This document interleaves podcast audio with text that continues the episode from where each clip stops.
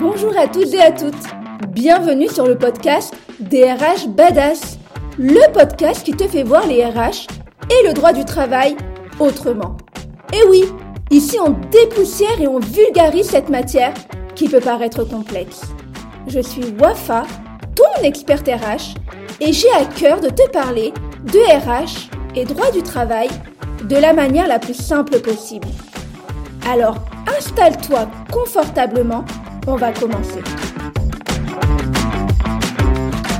Bonjour à tous, bienvenue sur le septième épisode de DRH Badass. Aujourd'hui, on est avec une personne que j'admire beaucoup, qui a euh, un parcours euh, atypique, pas comme les autres, comme elle le dit souvent. Alors, on est avec Mac, qui va nous parler euh, de son itinéraire d'une salariée en situation de handicap. Alors, c'est pas ma phrase, c'est la sienne, celle qui apparaît sur la couverture de son livre.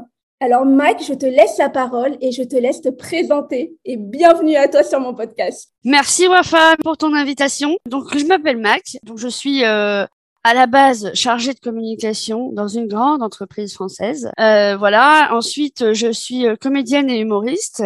Et puis euh, récemment, j'ai sorti donc un livre, comme tu viens de le dire, euh, moi le quota, itinéraire d'une salariée en situation de handicap invisible. C'est le mot invisible qui est vraiment important. Je crois que tu l'as omis. J'ai écrit ce livre suite à un burn-out que j'ai fait en octobre 2020 euh, parce que ben moi, euh, je pense que on peut tous changer quelque chose dans ce monde. Euh, si on y met euh, chacun notre petite euh, goutte d'eau, je pense que ce burn-out, il n'est pas venu par hasard. J'ai voulu dénoncer un système et j'espère que bah, ce livre fera parler d'autres victimes de maltraitance en entreprise et brisera enfin l'omerta. Bah, tu as raison, j'ai oublié invisible et dans ton livre, il prend toute son ampleur. Bah, c'est ça qui fait, bah oui, c'est le plus important. Je suis vraiment désolée, Mike. C'est pas grave.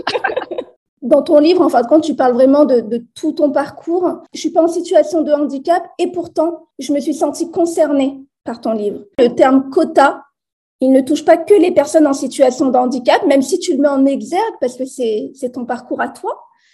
Mais moi, je me suis sentie euh, concernée également parce qu'au final, je suis un quota. Toutes les petites choses que tu as dites, notamment les échanges avec ta maman, mais je suis exactement les mêmes.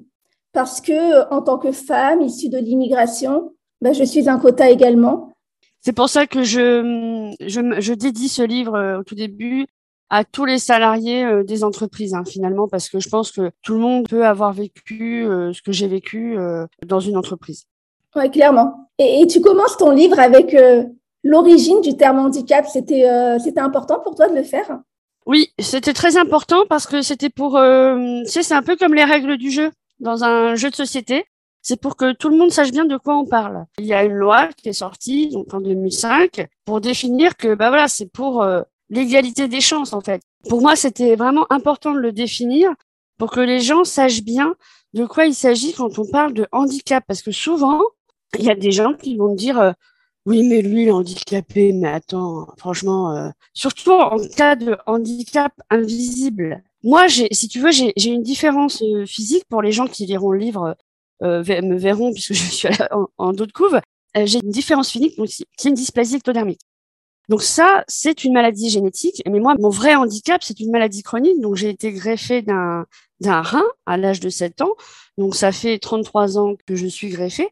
Et en fait, heureusement finalement que j'ai cette dysplasie euh, ectodermique parce que les gens pensent que je suis euh, handicapée à cause de mon physique, enfin que voilà, j'ai une leucémie, un cancer, enfin j'en sais rien. Mais au final, ma vraie maladie, c'est ma maladie chronique, c'est-à-dire euh, ma greffe rénale qui me provoque plein d'effets indésirables, voilà, et de la fatigabilité, etc. Ce que je voulais dire par rapport au regard, c'est que les personnes comme moi qui sont greffées, par exemple, et qui n'ont pas de différences physiques, souvent on va, on va les regarder en disant non mais toi t'es handicapé, non mais n'importe quoi, euh, t'as pas besoin d'aménagement, tu vas faire ton sport, tu vas faire ci, tu vas faire ça. Mais non, si la personne est reconnue handicapée, enfin travailleur en situation de handicap, c'est qu'il y a une vraie raison. Donc c'était vraiment pour poser les bases. C'était essentiel pour moi de commencer par cette définition. Je pense qu'elle était nécessaire, tu cadres. C'est important de le faire. Et puis, tu nous parles de ta reconnaissance de travailleur handicapé. Moi, j'aimerais bien que tu en viennes au cheminement. Parce que comme tu l'écris dans ton livre, tu as euh, toujours eu cette volonté de normalité. Donc, tu as eu, le, tu as eu la difficulté de faire ces démarches-là. Alors, il y a une phrase qui m'a beaucoup touchée, c'est quand tu es en classe et euh, déjà jeune, hein, tu as un sacré caractère. C'est moi, je te connais euh, en dehors du livre, je te connais. Hein, on a été collègues il, y a, il y a un bout de temps. Et tu clames haut et fort que ça suffit et que tu peux ranger tes affaires seul. Ça montre bien cette volonté qu'on ne fasse pas la différence. Donc, j'aimerais bien que tu me parles de ce cheminement, de ta reconnaissance TH, qui peut aussi, je pense, aider pas mal de personnes qui refusent de le faire alors que c'est nécessaire. Donc mon petit parcours, euh, donc euh, parcours scolaire, euh, moi un peu, comment dire, difficile puisque hum, donc j'étais à l'école maternelle et c'est à l'école maternelle qu'on a découvert que j'avais une insuffisance rénale donc problème de santé. Et donc, bah, mon CP, je l'ai passé en dialyse en fait. Je n'allais pas, euh, j'étais pas scolarisée en, enfin, en milieu scolaire. J'étais suivie par le CNED.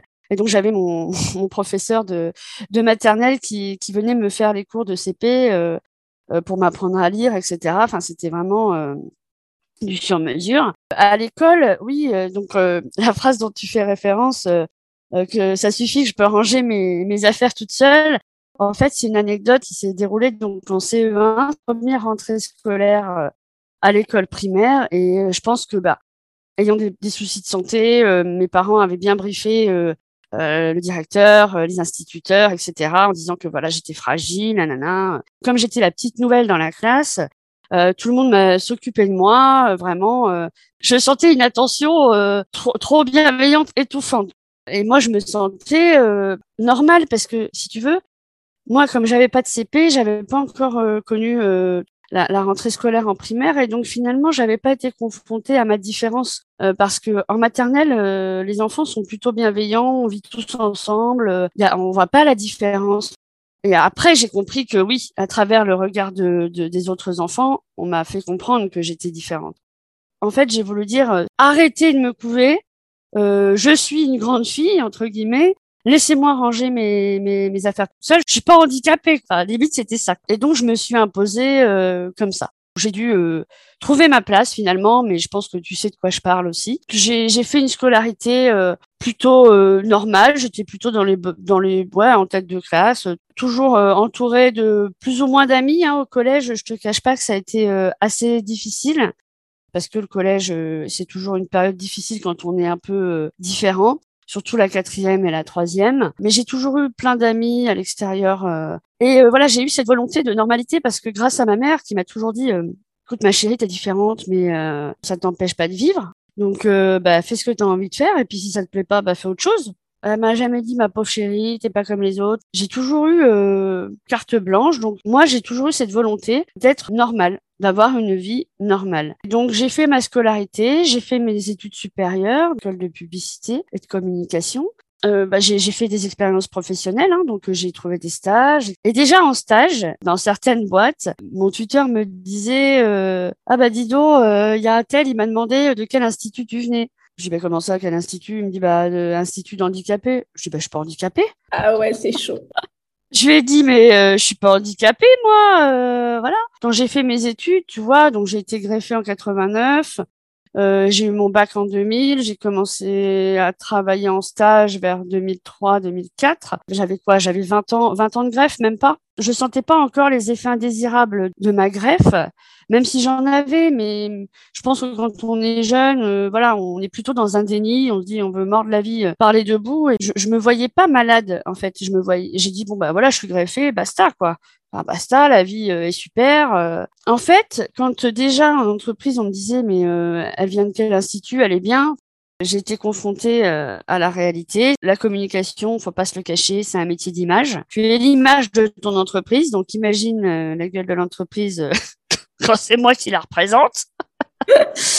euh, bon, j'ai postulé dans des agences et là, bah, sur le papier, je correspondais tout à fait au profil, c'était formidable, il fallait absolument qu'on s'en rencontre vite parce que tout devait être super rapide et en fait au moment de l'entretien, je voyais la personne en face de moi se décomposer quoi. là je me suis dit euh, ok c'est ça le monde du travail euh, donc euh, en fait finalement je ne vais jamais trouver de travail à cause de mon physique. Donc j'étais mais démoralisée totale alors que mes médecins m'en avaient déjà parlé, m'avaient dit fais, fais-toi reconnaître travail handicapé etc. Je voulais pas parce que ben pour moi j'étais pas handicapée suite à ces événements discriminatoires que bah, j'ai mon médecin traitant qui m'a dit Mario, faites-vous reconnaître travailleurs en situation de handicap, des gens comme vous qui ont fait des études, il n'y en a pas pléthore, hein donc euh, parce que malheureusement les personnes en situation de handicap euh, ont très peu accès euh, aux études supérieures. Je me suis fait reconnaître et figure-toi que six mois plus tard, après avoir eu ma reconnaissance, j'ai eu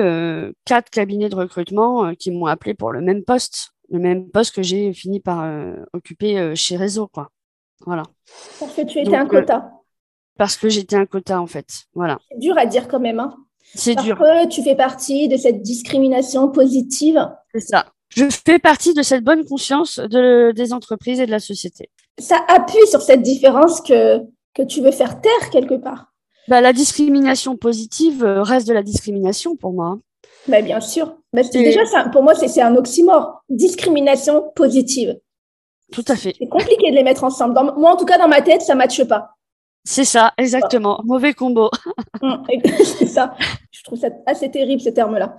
Mais c'était aussi pour euh, inclure. Euh, je me rappelle, j'étais euh, dans une dans une entreprise d'audiovisuel. C'était pour inclure euh, les personnes qui venaient des banlieues aussi. Euh, ça, exactement, des quartiers, euh, de la minorité, quelque part que j'appelle la majorité, moi, parce qu'on est beaucoup quand même des comme ça. Hein. Finalement, le, celui qui n'est pas quota, c'est l'homme blanc de 18 à 40 ans. J'ai adoré quand tu l'as écrit, mais c'est totalement vrai. Les femmes sont des quotas, en plus, quand tu leur ajoutes un autre quota, on n'est pas qu'un quota, on est des quotas. On cumule, on cumule les miles. J'ai un prof de français au collège qui m'avait dit, Wafa, tu sais, tu es une femme, tu es d'origine marocaine, tu vas devoir travailler beaucoup plus que les autres pour arriver à un certain niveau. Et c'est même pas un certain niveau. C'est pouvoir te trouver une place correcte dans la société. Cette difficulté qu'on a eue, elle nous a permis de nous ouvrir. Quand je t'ai vu la première fois, Mac, j'ai pas vu ton physique. J'ai pas capté, je, m'en foutais, j'ai vu, mes bottes roses. Ouais, j'ai vu tes bottes roses, Mac. Mm. J'ai pas vu le reste. Parce que notre histoire fait que. Alors moi, ce qui me fait le plus de mal, c'est ces personnes qui ont été également quotas et qui le sont toujours aujourd'hui, qui rentrent dans ce système discriminant et qui te le font sentir. J'ai envie de te dire, l'homme blanc de 18 à 40 ans, pauvre mec, t'as rien vu dans ta life, c'est quelque chose de compliqué pour toi. Mais toi qui as été quota à un moment donné, comment tu peux t'arrêter à ça? La maltraitance dont je parle dans mon livre, la fameuse Gradiella, euh, c'est une personne qui, elle aussi, fait partie euh, finalement euh, euh, des quotas. Et aujourd'hui, elle a une soif de revanche par rapport à tous ces gens qui se sont moqués de son accent, de plein de choses. Sauf que c'est une personne qui n'a pas su, par la compétence, par le savoir, s'imposer, puisqu'elle a préféré imposer son sa loi, son pouvoir. Enfin, voilà, c'est quelqu'un qui souffre.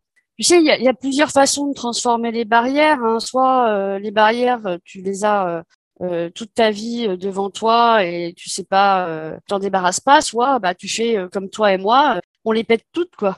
Et, et on se bat et on ose et, et on se dépasse et on va chercher au fond de nous les ressources qu'on a pour nous épanouir parce qu'on sait au fond de nous que subir ne sert à rien en fait. C'est pas ça qui va nous aider. Subir en vouloir à la terre entière, non. C'est il y a que nous qui pouvons agir sur notre destin et sur notre plaisir, notre bonheur parce que toi comme moi, ce qu'on fait à côté de l'entreprise, c'est du travail, mais on sent pas ça comme du travail puisqu'on s'éclate, quoi. Tu as tout dit en ce qui concerne les souffrances, quand tu n'arrives pas à dépasser tes souffrances. Après, il y a un vrai travail à faire. Il y a cette différence également. Tu as eu une maman qui a été ta maman, qui t'a donné beaucoup d'amour, mais qui a été également une coach de vie. Moi, j'ai eu la même au niveau du coach de vie. Ma mère a toujours été là. Vous pouvez tout faire. Il n'y a aucun métier inaccessible. Et puis, il y a un travail à faire sur soi par la suite. Hein. Moi, j'ai travaillé euh, euh, sur moi des années et des années durant, euh, Mac, parce qu'il y, a des, souffrances, qu'on le veuille ou non. Tu entends des choses dans la cour de récré. Et encore, moi, j'ai eu de la chance. J'ai vécu dans un quartier, majorité de minorité. On était tous des quotas au final.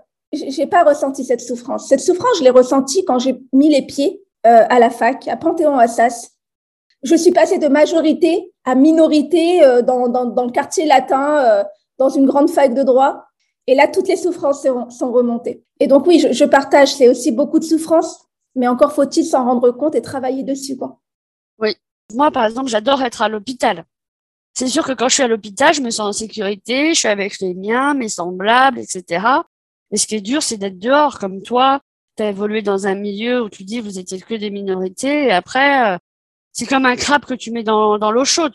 C'est hyper violent, quoi. En fait, tu sais, toutes nos blessures, euh, tout ce qu'on vit mal quand on est adulte, ça vient de quelque part euh, quand on est petit.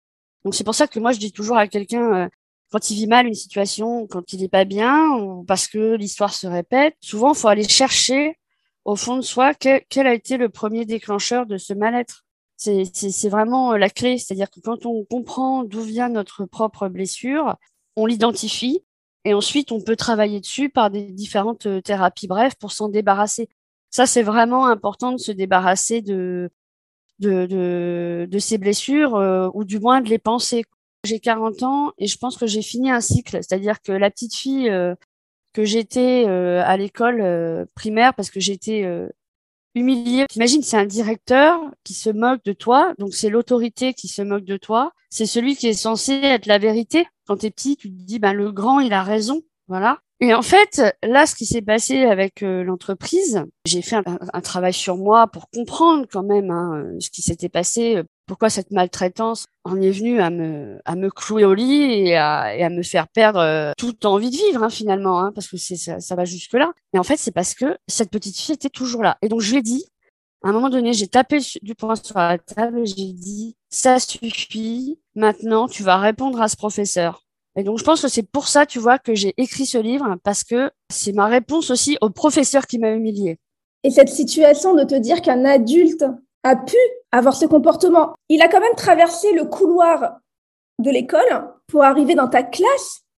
Il a eu le temps de se dire, mais non, mais je vais pas faire ça à un enfant. Encore plus à un enfant en situation de handicap, certes invisible, mais quand même, on sait d'où elle vient, on sait sa difficulté, la nécessité pour elle de prendre une douche. Et, comme tu en parles durant tout ton livre, hein, la démarche que toutes les personnes ont eue, même au sein des entreprises que tu as, que tu as fréquentées, est-ce qu'à un moment donné, vous vous posez et vous vous dites pas, euh, Mac, elle a besoin de ce temps-là. Mac, c'est pas une lubie qu'elle a. C'est pas parce qu'elle n'a pas envie de travailler. C'est parce que il y a une situation qui fait que.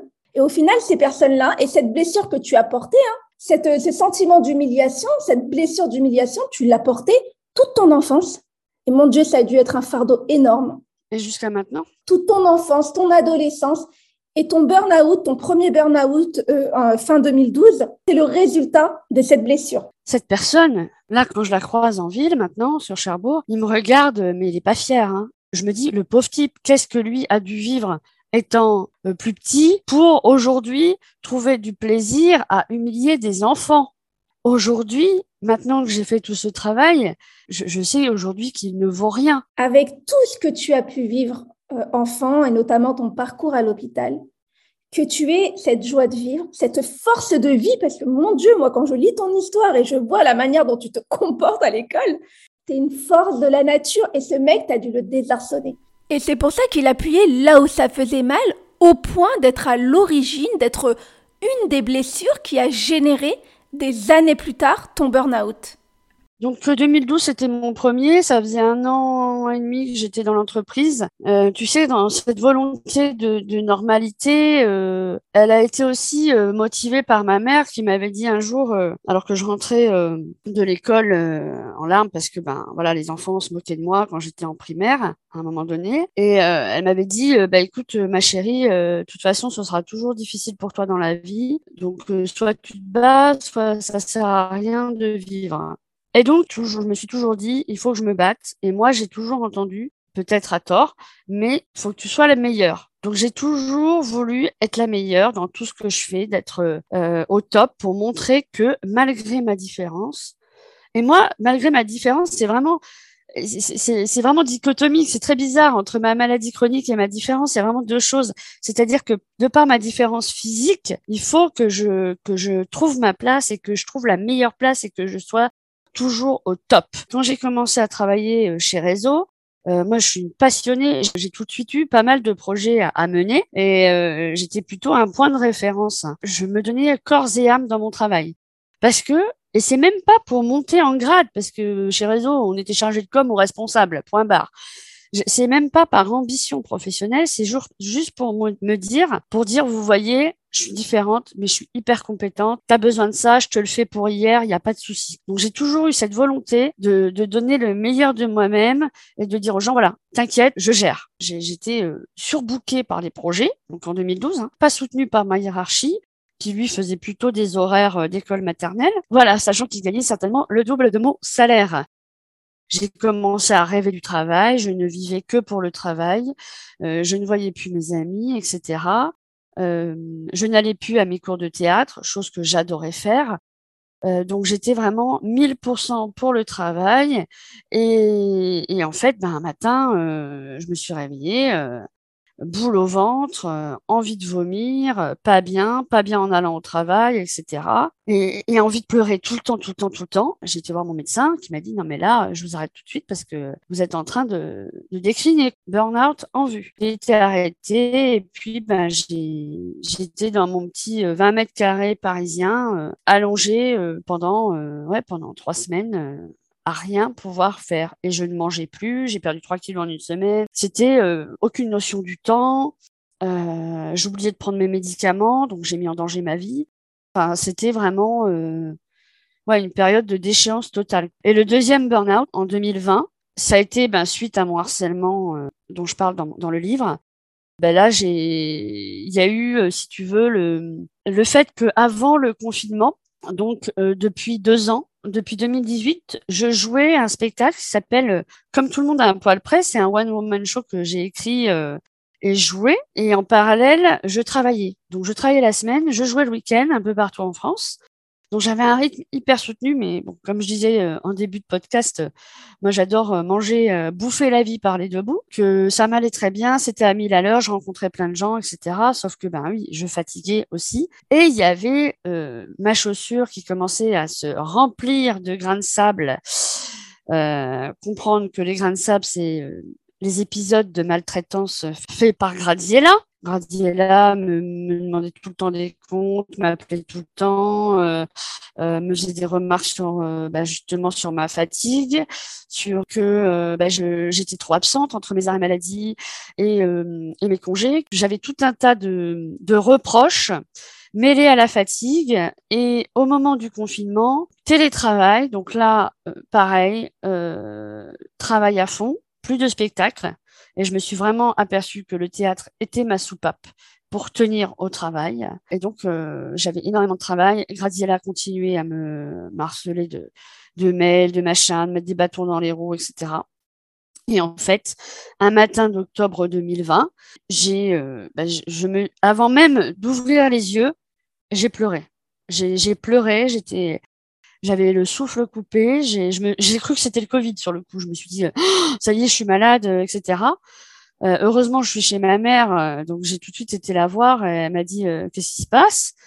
Et en fait, bah, là, j'ai appelé mon médecin qui était déjà au courant de la situation au travail, qui m'a dit, bon, bah, vous êtes en burn-out, là, c'est fini, il faut vraiment prendre soin de vous, quoi, maintenant. Parce que, bah, voilà, ma santé étant déjà fragile, ça me l'a dégradé encore plus.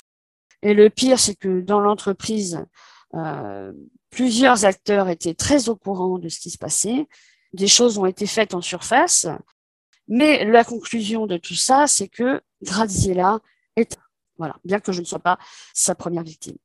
Alors, certes, il y a un système, mais de ce système se dégagent des personnes et tout est une question de personnes. Tu racontes une expérience que tu as eue, ben, la toute première que tu as eue euh, chez euh, RSTF et tu nous, racontes euh, la manière dont ça s'est passé plutôt bien passé parce que les managers étaient bienveillants et t'avaient laissé carte blanche et t'ont fait totalement confiance. Et la première, la première image du physique qu'ils ont eu de toi, ils en ont fait, ils en ont fait qu'une bouchée, ils l'ont jeté à la poubelle. C'est pas ça qui compte. Et clairement, euh, et je connaissais très bien ces managers, notamment un manager, et je sais la manière dont il fonctionnait, donc je comprends que tu étais bien. Et pour moi, c'est une question de personne. Et quand ce manager-là est parti, il a été remplacé par un autre manager qui a été ignoble, mais parce que, comme tu dis, il est venu compenser ce que lui n'arrivait pas à faire quelque part. C'est vraiment mettre en contact les souffrances de chacun et quand eh ben, les, souffrances de l'un sont beaucoup plus grosses, mais que le, euh, le fait qu'il ait un pouvoir hiérarchique fait que ces souffrances, il peut les compenser en bouffant l'autre, eh ben, il le fait. Tout à fait. Mais en fait, voilà, tu dis c'est une question de personne. C'est exactement euh, ce que tu dis ensuite, c'est vraiment des questions de souffrance. On est des souffrances sur pattes, hein, tous. Hein. Enfin, on est tous des grands blessés de la vie. Hein. Il y en a qui ont la volonté que tout aille bien, et puis il y a ceux qui se complaisent aussi dans, dans le fait d'être blessés et en veulent à la terre entière euh, d'être blessés. Et il y a ceux qui sont pas conscients d'être blessés. C'est ça. Et ça, c'est les pires, ceux qui sont pas conscients d'être blessés, parce que tout est danger pour eux. Tout est danger. Tout est danger pour leur progression dans le, dans le milieu professionnel.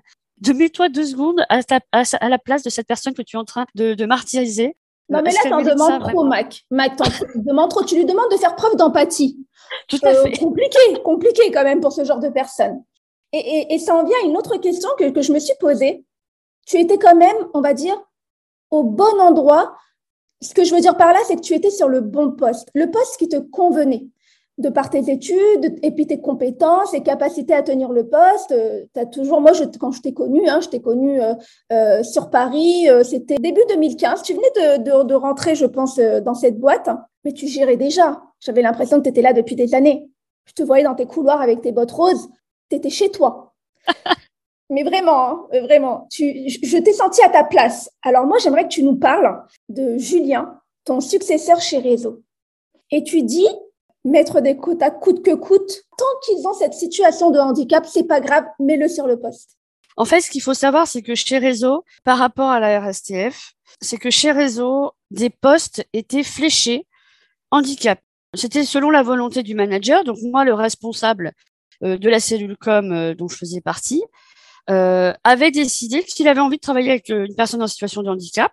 Et en fait, ce poste était fléché handicap. Donc, c'est-à-dire que euh, pas ouvert aux autres. Donc ça, je trouve ça un peu dégueulasse pour les autres euh, qui étaient déjà dans l'entreprise et qui cherchaient aussi à être en mobilité. Et puis euh, hyper discriminant parce que tout le monde savait que ce poste était handicap. Donc si tu veux, c'était un peu quand je suis arrivée, bah tiens, on va voir qui c'est le nouveau nouvel handicapé qui a pris le poste. Ils auraient pu prendre n'importe quelle personne en situation de handicap et la mettre là. Finalement, ça aurait été pareil. Le pauvre Julien qui est passé derrière moi, lui, il était en situation de handicap mais ils ont, ils ont fait complètement fi des contraintes liées à son handicap. C'est-à-dire que moi, dans mon, dans mon, dans ce métier que j'avais de, de chargé de communication, je gérais des projets. Donc, qui dit projet euh, dit aussi euh, budget, par exemple. Et lui, le Julien, ne peut pas lire les chiffres. Il avait des grosses difficultés euh, pour lire les chiffres, alors que lui, au départ, avait bien prévenu des contraintes qu'il avait. Moi, je trouve que de faire du, du coup de coûte comme ça, euh, ça n'a pas de sens. Chez euh, RSTF, la différence, c'est que eux euh, veulent atteindre les 6%, mais ils ouvrent les postes à toutes. Il n'y a pas une bourse à l'emploi handicap. C'est ouvert à tous et si tu es en situation de handicap, c'est bien. Après, moi, ce que je reproche à RSTF, c'est de faire du coûte que coûte 6%. Euh, euh, la vitrine est belle dans cette, euh, dans ces grandes entreprises, mais souvent le magasin est vide. Finalement, quand on arrive avec notre handicap invisible, ah ben quand tout va bien, c'est génial. Mais alors dès que ça commence à se dégrader, que tu as des effets indésirables qui, qui arrivent, des cancers, de la fatigabilité, etc., que tu dois t'absenter, là ça commence à être un problème les managers sont pas accompagnés, les personnes en situation de handicap ne sont pas aidées. Parce que finalement, la mission handicap, quand il y en a une, bah, elle peut juste vous dire, euh, bah, si vous voulez, euh, on peut faire une sensibilisation euh, auprès de votre manager ou de, l'équipe pour qu'ils comprennent. Nous, ce qu'on a besoin, travailleurs en situation de handicap, c'est qu'on fasse bien comprendre dans l'entreprise à toutes les parties prenantes, que ce soit les managers, les collègues, etc., les, les RH, que oui, quand tu as une maladie chronique, eh ben, il y a des fois, tu vas être deux ans sans rien avoir, et il y a des fois, bah, tu vas décliner complètement parce que tu es dans une mauvaise période, que tu es fatigué, que tu as un changement de traitement, que tu dois faire des examens. Il y a des journées enfants malades. Pourquoi on n'a pas de travailleurs en situation de handicap euh, des jours particuliers d'absence? Mais en fait, on est toujours obligé de tout justifier. Et ça, c'est insupportable. On passe pour euh, la fille pas fiable. Ah ouais, c'est pas fiable, quoi. Ah ouais, donc là, ça va, mais demain, ça peut plus aller. Non, mais attends. C'est un manque d'écoute de la ligne managériale. C'est également la peur qu'un travail soit laissé de côté et donc on ne sache pas euh, s'organiser. Mais, mais, nul n'est indispensable, vous pouvez vous organiser. Le pire qu'on m'a demandé, donc chez RSTF toujours, on m'a dit mais tu peux pas euh, nous donner un, un planning de, nous dire à peu près quand est-ce que tu es le plus fatigué? Eh ben voilà, on t'a demandé d'anticiper ta fatigue. Non mais folie furieuse quoi. C'est ça. Et ah. la personne me l'a dit euh, avec toute la bienveillance, genre il pensait faire vraiment une bonne action de bienveillance quoi. Genre, mais vas-y, on va s'arranger, euh, dis-moi quand est-ce que tu es le plus fatigué. Non, mais gars. Euh, est-ce que lui, dans sa tête, peut-être, il dit, bah, dans, dans, certaines maladies ou dans certaines situations de handicap, il y a peut-être des pics? Évidemment qu'il y a une méconnaissance. On leur demande de comprendre les situations de handicap. On va pas en plus leur demander de connaître toutes les maladies et leurs contraintes. Hein. Euh, moi, je suis pour, et, c'est vraiment ce que j'ai fait sur mes différents postes chez RSTF, et je l'ai fait de plus en plus quand j'ai changé de poste c'est vraiment d'expliquer euh, quelles sont les conséquences de ma maladie chronique sur mon travail. Qu'on va avoir des absences qu'on va avoir euh, des coups de mou, etc. Sans pour autant les anticiper. Dire que ça peut arriver déjà. Enfin, comme ça, le, manager n'est pas surpris.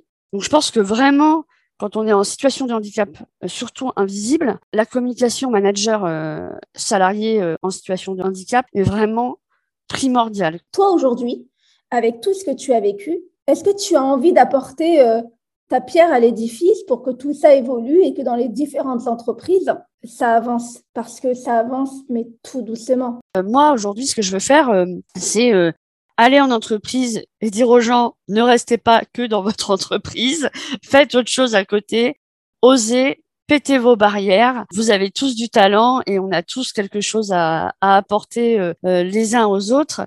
Ce que j'ai envie de dire aussi, c'est même pas aux entreprises, j'ai envie de dire aux enfants. C'est clair, soyez bons à l'école parce que ça vous ouvre des portes, mais faites ce que vous aimez et faites pas ce qu'on veut que vous fassiez. Euh, écoutez-vous. Si l'entreprise est comme elle est aujourd'hui, c'est parce que on est aussi dans un système scolaire qui est euh, très euh, élitiste. Faut être le meilleur, faut avoir la meilleure note, faut plaire aux professeurs, euh, faut être dans les chouchous et machin. Non, et faut plaire aux parents aussi. Hein. Bah moi la première. Hein. Faut revoir le système euh, d'éducation euh, en disant aux enfants voilà, euh, seul on n'est rien. Avançons ensemble et alors j'aime pas ce terme parce qu'on le met à toutes les sauces, mais dans la bienveillance. Et dans le livre, c'est ça en fait que j'ai voulu montrer pour un manager, c'est bien connaître ses collaborateurs, savoir d'où ils viennent et reconnaître leurs forces, mais aussi leurs faiblesses, et les aider justement à, pallier ces faiblesses.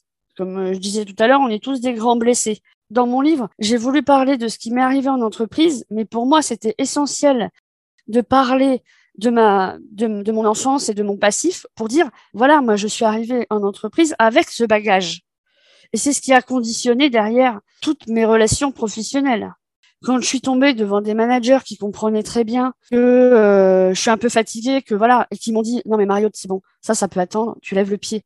Mais quel bonheur Et franchement, mais c'est hyper euh, humain. Il n'y a pas que le travail.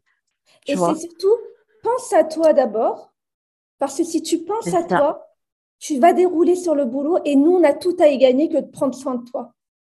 Exactement. Tu vois? Exactement. Si je ne prends pas soin de toi, je te perds. Et Dieu sait que ton travail est de qualité. Donc, si je prends soin de toi, je prends soin aussi de l'équipe parce que tu vas revenir très vite et tu vas mm. pouvoir redonner ce travail de qualité. Tout à fait.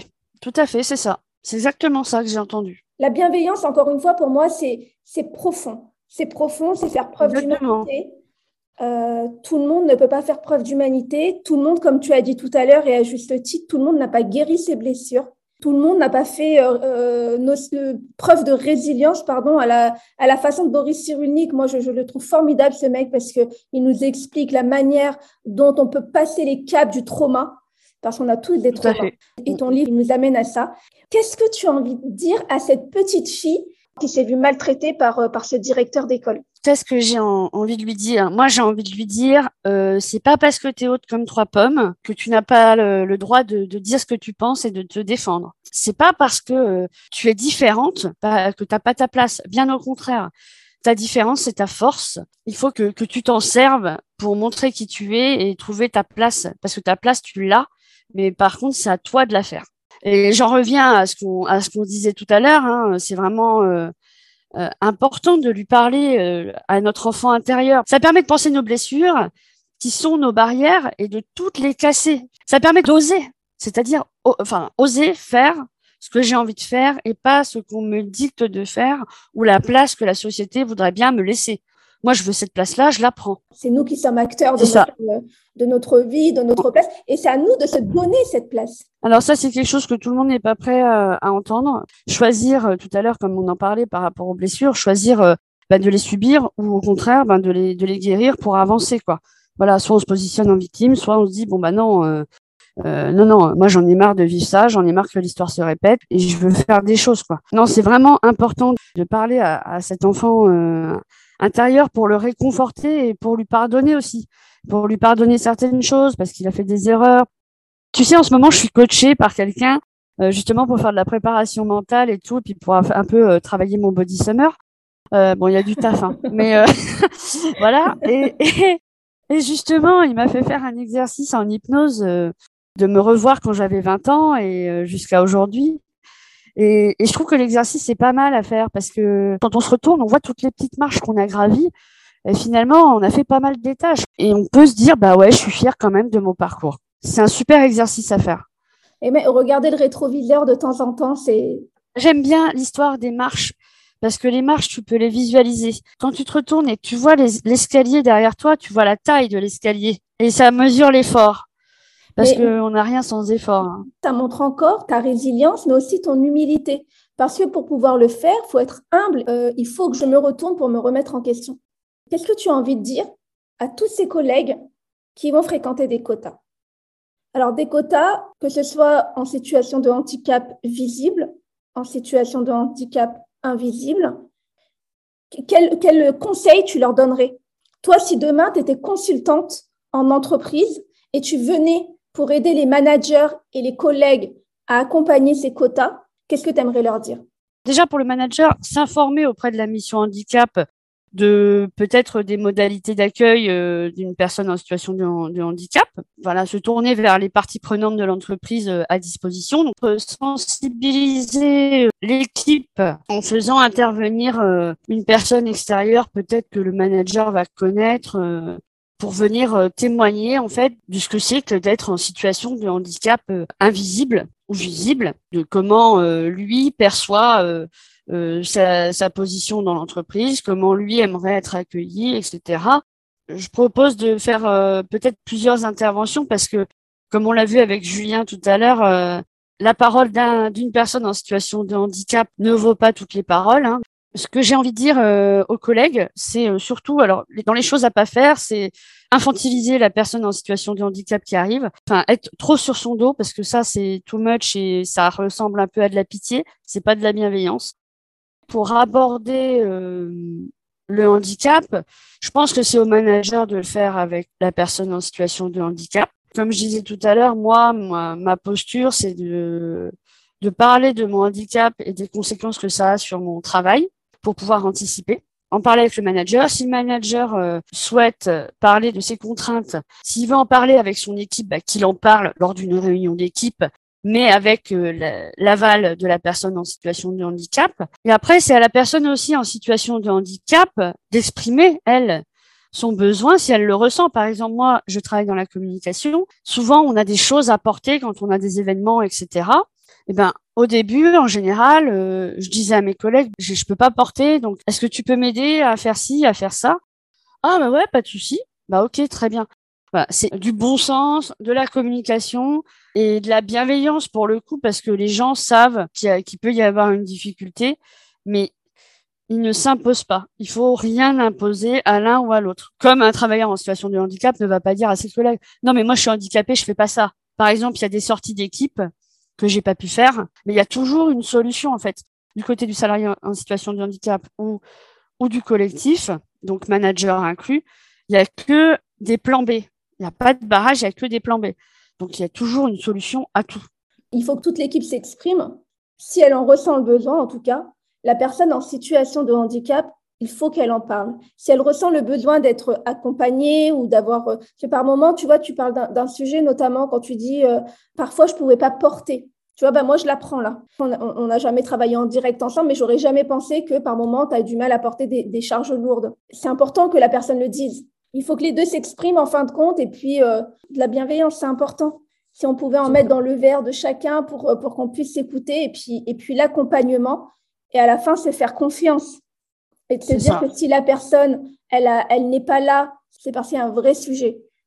Mais j'ai envie de te dire que c'est pas propre euh, aux personnes en situation de handicap, sauf que vous, vous le vivez tout le temps. Alors que quand tu es malade, ah ouais, tu es malade, mais ah bon, tu es malade. Et tu reviens quand au travail? Ah bah je t'appelle, euh, je suis en arrêt maladie. Si je suis en arrêt maladie, c'est que tu ne peux pas m'appeler. Oui, mais on a des dossiers à traiter, il faut que je les traite euh, tant que tu n'es pas là. ok, tu vois? Sauf que nous, on le vit à un instant T.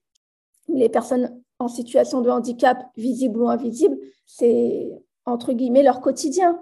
Tout à fait. On peut pas, euh, et là, ça, doit être lourd comme charge. Déjà, nous, on a du mal à la, vivre quand on nous le fait une fois euh, sur cinq ans. C'est la culpabilité de ne pas être à la hauteur, d'être le boulet, parce qu'on me le faisait bien ressentir, en fait. Quand euh, tu es absent 15 jours, parce que tu peux plus marcher, que tu reviens au boulot, et qu'on te dit euh, oui bah là euh, tu me fais ça parce que là tu as 15 jours de retard, c'est hyper culpabilisant. Tu culpabilises d'être fragile, tu culpabilises euh, t'en veux à ton corps, c'est horrible, c'est vraiment une charge. Donc c'est pour ça que la communication, ça peut vraiment diminuer vraiment cette sensation de culpabilité. J'invite toutes les personnes qui ont envie de comprendre ce qui se passe en entreprise, qui ont envie de comprendre ce qu'est la vie de quota, à lire ton livre, Moi le quota, que l'on peut retrouver euh, donc euh, sur euh, Amazon, sur la Fnac.com, sur Kindle et Kobo en version numérique. Et puis tous ceux qui veulent le commander, vous pouvez également le faire dans vos librairies. Donc vous passez commande directement. Donc n'hésitez pas, courez, allez le prendre. À quand ton prochain spectacle, Mac? Ou est-ce que tu rejoueras le premier? Alors, mon prochain spectacle, euh, alors oui, je rejouerai euh, mon premier spectacle que je vais euh, modifier un petit peu. Et là, figure-toi que le 12 mai, je serai à Paris avec l'ADAPT, qui est l'association pour l'insertion des personnes en situation de handicap. Tout sera sur ma page Mac, comme tout le monde, sur Facebook et Instagram mais je fais une tournée avec l'ADAPT qui s'appelle Ouverture de champ. Pendant deux heures, on parle handicap, on rit, on regarde des films, des publicités. Il y a plein d'interventions. Donc ça, ça, va être, ça va être top. On va être à Paris, Toulouse, Maubeuge, Rennes et Bourges. Que moi, je vais jouer un bout de mon spectacle à chaque fois sur scène. Eh ben, je suis, euh, je suis ravie pour toi et euh, continue dans cette, dans cette lancée qui te, qui te va parfaitement. Merci beaucoup, Wafa, pour ton invitation. C'était vraiment chouette euh, d'échanger euh, sur DRH Badass, euh, le nouveau podcast que j'écoute. D'ailleurs, le seul podcast. Hein, voilà, c'est, je te, je te l'avoue, c'était vraiment la seule que j'écoute à fond. Mais merci beaucoup, ça a été super d'échanger avec toi et on peut quand même remercier RSTF de nous avoir fait nous rencontrer parce que finalement, hein, il y a toujours un mal pour un bien. Voilà. Je t'embrasse fort. Je t'embrasse également Mac et je te remercie encore une fois d'avoir accepté cette invitation sur le podcast DRH Badass. Et puis à vous qui nous écoutez, je vous dis à très très vite pour un prochain épisode. À bientôt!